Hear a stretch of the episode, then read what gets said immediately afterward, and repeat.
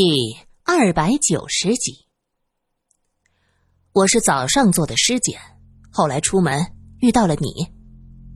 是啊，萧琴点头，就听到这位袁师兄继续说着。结果我回到警局就接到电话，城防司令部死了个人，等着我做尸检。我又回到医院做了尸检，尸检报告送走了，我也饿了，就到门前的咖啡馆。喝点咖啡，吃点东西。等我回来，就看到尸体瞬间变成了白骨。这前前后后也就半个多时辰，这人怎么就消失了呢？那有没有可能尸体被人调换过？苏三问。绝无可能。萧琴连连摇头。你们不知道。师兄对骨骼和肌肉的走向很有研究，他可以认定这具骸骨就是那个小桃，就一定是他的。对，从全部骨骼能看出，这就是城防司令部送来的那具尸体。可我实在是想不通啊，怎么瞬间就成了白骨？肌肉和皮肤都到哪儿去了？皮肤和肌肉。是不会无缘无故消失的。难道说，是和小翠儿一样的人？苏三自言自语。没有人能回答这个问题，因为化名小桃的长谷川是在两年前跟着慕云平的，之前慕云平对这个人一无所知。罗隐也挺佩服慕云平，竟然聘用一个自己一点都不了解的人，还对人家这么的信任。差点被这个人给害死，这不靠谱的傻劲儿和玉伟是如出一辙。慕云平的出身和玉伟一样，自小被人捧着，对社会缺少明确的认识。而现在呢，日本是战败国，境内几成焦土，派人去日本调查长谷川的早年档案是非常不现实的。苏三说完自己的想法，袁烈连连点头说道：“苏小姐说的很对。”这个人的背景是没法查了，我需要好好研究一下这具白骨，看看能不能找出点线索。说到这儿，袁烈喊道：“Mary，你来一下。”一个穿着白大褂的女子推门进来。教授，你找我？这女孩二十多岁，马尾巴梳得高高的，仔细看眉骨高，眼睛泛蓝，有点混血儿的模样。你把这具骨架推到咱们研究室去，袁烈吩咐着。Mary 点点头，看都不看屋内的其他人，走上前去，抓过旁边的白被单，一下就将白骨给盖上，推着就走。等到 Mary 推着白骨出去，萧琴问：“师兄，这是你学生？”“是跟着我从美国一起回来的学生，有四分之一美国血统，祖母是美国人，叫做。”魏玛丽，师兄啊，那么导师实验室的那具骨架研究的怎么样了？唉，那具骨架呀，导师在电话里没和你说这事儿，对吧？袁烈叹了口气，看着萧琴，面露不忍之色。听到这儿，苏三觉得这事儿可能有变化。眼睛一眨不眨盯着袁烈，萧琴茫然的摇头，和我说：“说什么呀？”萧琴的心中隐隐有种不好的预感。他果然听到袁烈说：“那具白骨不见了。”什么？所有人都愣了。苏三问道：“你说的是送到美国实验室的那具白骨？”小翠的骨头不见了。对，不见了。袁烈的表情瞬间沉重起来。谁也没有想到，那骨头到了实验室不到三个月，突然消失了。实验室的门锁都好好的，谁也不知道这骨架让谁偷了。我的天哪！你们一直都没告诉我。萧琴吃惊的张大了嘴巴。唉，在守卫森严的实验室发生了这种事儿，导师觉得没法向你交代，就隐瞒了下来。哦，怪不得你要找我来瞧瞧这骨架。哎，你怀疑这骨架和那个小翠有某种联系，对吗？是的，上一次的骨架正好赶上我自己也有课题，顾不上研究。等我想去研究的时候，骨架失踪了。现在又出现一具，这也许是为了弥补上次的缺憾。袁医生啊，您还真是乐观呐！焉知这具骨架不是另有阴谋？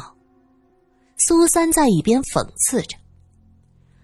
不管是阴谋还是阳谋，那是你们的事儿，和我没有关系。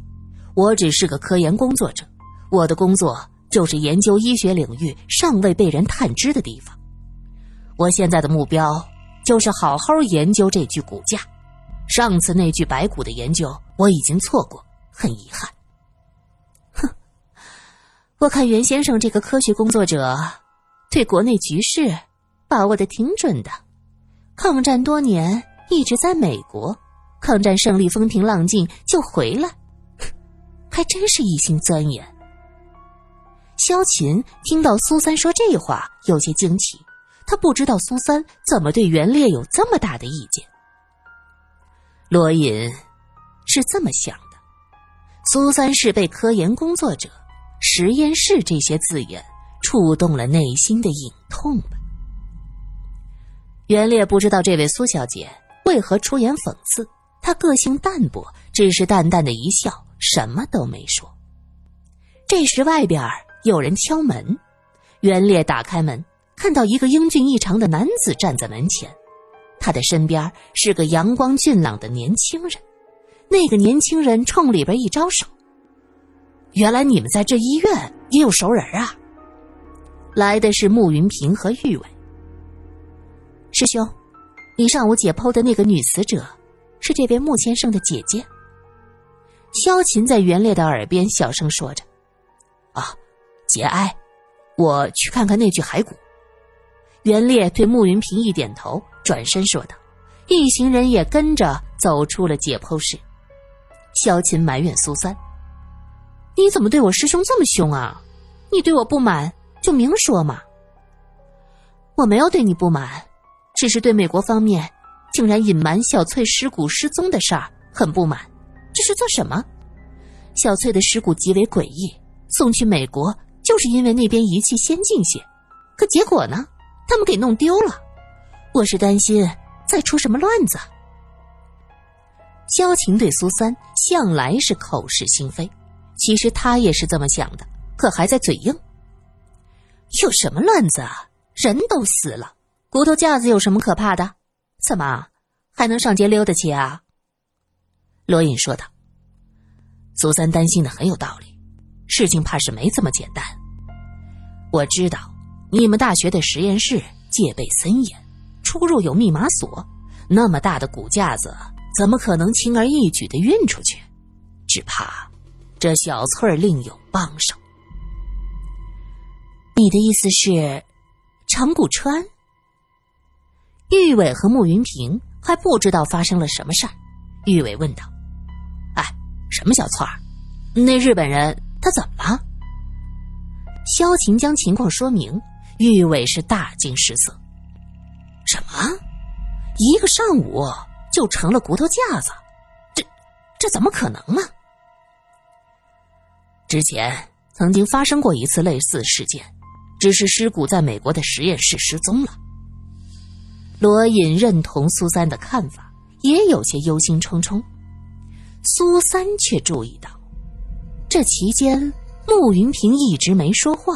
而是神情恍惚，不知道在想些什么。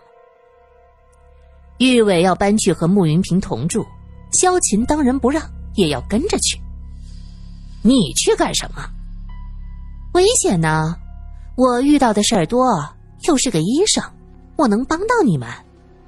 萧琴在找理由。不行不行，现在已经死了两个人，太危险。玉伟拒绝。他是担心我。是吧？是吧？萧琴瞬间两眼放光，目光炯炯的盯着苏三。苏三故意别开不看他，萧晴只好拉着苏三的胳膊，在他耳边小声的说道：“苏三，帮帮我，我也想和玉伟住到穆先生那儿。那么危险的地方，我怎么能放心他一个人呢？”苏三故意慢慢的说着：“哪儿一个人呢？那不还有穆先生吗？”哎呀，就是他们俩在危险。萧晴急忙晃着苏三的胳膊，苏三忍住笑说道：“谁说只有两个人？还有你和我呀。”罗隐将苏三他们送到穆云平家，再三叮嘱，又到法院去忙谢阿妹的案子。这个时候已经是下午，穆云平打电话要来一桌饭，大家随便吃点。吃过饭，玉伟问穆云平打算怎么安葬小梅。穆云平叹了口气说道：“运回北京是不可能了，那么远的路，这大夏天不现实。唉，买个墓地算了。”苏三发现，长谷川瞬间变成白骨。这么惊悚的事儿，穆云平自始至终都没问一句。长谷川不是作为助理跟了他很久吗？这问一句，是人之常情吧？苏三想了想，站起身来：“我去人偶那个房间，再瞧瞧。我和你一起去。”玉伟也担心这房子有什么不好的东西，急忙站起来跟着。萧琴盯着玉伟，也上了二楼。客厅里就只剩下穆云平一个人。他靠在沙发上，平静的看着对面三人缓步的走上楼梯。等到三个人消失在楼梯口，穆云平微笑了一下。他点燃一根烟，深深的吸了一口，接着咳嗽起来。他咳嗽两声，放下烟，带着嗔怪的字语。我就是不喜欢你抽烟，你倒好，还想逼我也抽烟。这声音很轻很柔，不像个男子。好了，知道了，我以后不吸烟还不行吗？穆云平又说一句：“你呀，总是这样。”如果此时有人在场，一定会觉得奇怪，因为他的神色很奇怪，迷茫又带着几分娇媚，像是个对着恋人撒娇的小姑娘，嘴微微的嘟着，手指头轻轻的向前伸出，摆出了一个兰花指的造型。此时此刻。苏三三人在二楼尽头的那个房间里，自然是不知道楼下的情况。这个房间已经空了，只剩下原来放人偶的木头架子，上面什么也没有。苏三蹲下身子，任何一个角落都不放过，可找了一圈，什么都没有，桂花头油的气味也没有。三人从二楼下来。看到穆云平依旧坐在沙发上，屋子里有一点点香烟的气味。苏三看了一眼，烟灰缸里有支烟，看样子只吸了几口，几乎是完整的一支。玉伟奇道：“哎，你怎么不吸烟了？”“啊，嗯，嗓子不舒服。”“不会吧？你可是老烟枪！哎，我记得咱们小时候就偷大人的烟荷包呢。”玉伟看着那支烟，嗓子不舒服，可是上火了，要不要吃药？萧晴在一边听玉伟这么关心穆云平，他是老大的不高兴。我是医生，穆先生，你的嗓子不适有什么症状？穆云平看着萧晴，眼睛里闪过一丝嫌弃，他说道：“没什么，多喝点水就行，不劳萧医生。”玉伟这才想起泡茶，转身去了厨房。很快，这水就烧上。萧晴说：“我帮你。”也去了厨房，就只剩下苏三和穆云平。苏三犹豫了一下，还是问道：“穆先生，你好像一直都没有问起长谷川，也就是小桃的尸体，到底发生了什么事儿？”听你们说了呀，变成白骨了吗？慕云平的语气有一丝不耐烦。那为什么变成白骨？穆先生不觉得诡异吗？这个要由医生来解开喽。慕云平见苏三直勾勾的盯着自己，他很不舒服，他站起身就要走。这时玉伟拎着茶壶过来，他喊道：“哎哎哎，喝茶！我觉得那家馆子是不是把卖盐的贩子给打死了？哎呦，这盐跟不要钱似的往里放，齁死我了！”随后，萧琴将洗好的茶杯放在茶几上。原来玉伟泡的红茶，茶汤清亮，在白色的瓷杯子中荡漾着。苏三端起一杯，慕云平则一动不动。喝呀！玉伟指着茶杯，慕云平说：“我不喜欢这些红彤彤的东西。”玉伟吃惊的问着：“不是吧？哎，你不是最喜欢红茶吗？我看你酒柜里也全是红茶呀。”穆云平解释道：“那是过去，现在看着红彤彤的就腻歪，跟血似的。”萧琴正在喝茶，听见这话，差点呛着。他放下杯子，盯着杯子里的茶水，是左看右看。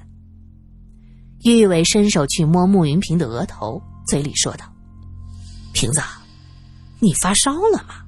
怎么说话古里古怪的？好好的红茶。”被你说的没人敢喝了。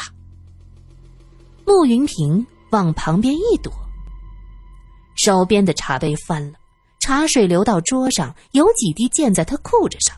慕云平腾的一下站起来，瞪着玉伟：“你！”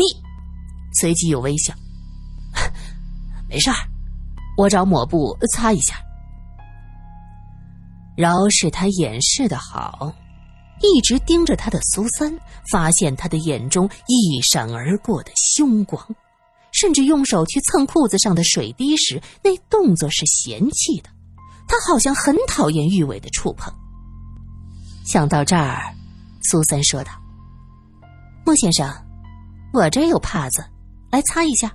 你手上也有茶水呢。”说着，拿出帕子按在慕云平的手背上。“不用。”慕云平。像是被什么烫了，一把将苏三的手甩开。他的力气很大，苏三根本就没有料到，差点被他推倒在地上。玉伟从一边搂住苏三的腰，他气恼的问：“瓶子，你在和谁置气？我们是为了帮你才来的，咱们俩是发小，胆小一起长大。你和我发脾气无所谓，可你不能这么对苏三。”萧琴则不动声色拨开玉伟的手。轻轻将苏三拉到他身边坐下。慕云平低下头说：“，对不起，苏小姐，我心情不好，用力了。”穆先生的心情，我能理解。之前，慕云平对玉伟非常的依赖，甚至会主动去搂住玉伟的肩膀和腰。可是现在呢？苏三发现他很怕别人的触碰，不管是男是女。刚才苏三将手帕按在他手背上，他满眼的惊慌，像是一块烙铁按住了手背。不过这三天的时间，他是怎么对别人的触碰充满了这种抵触的情绪，甚至拒绝喝红颜色的茶水，还说那是鲜血的颜色？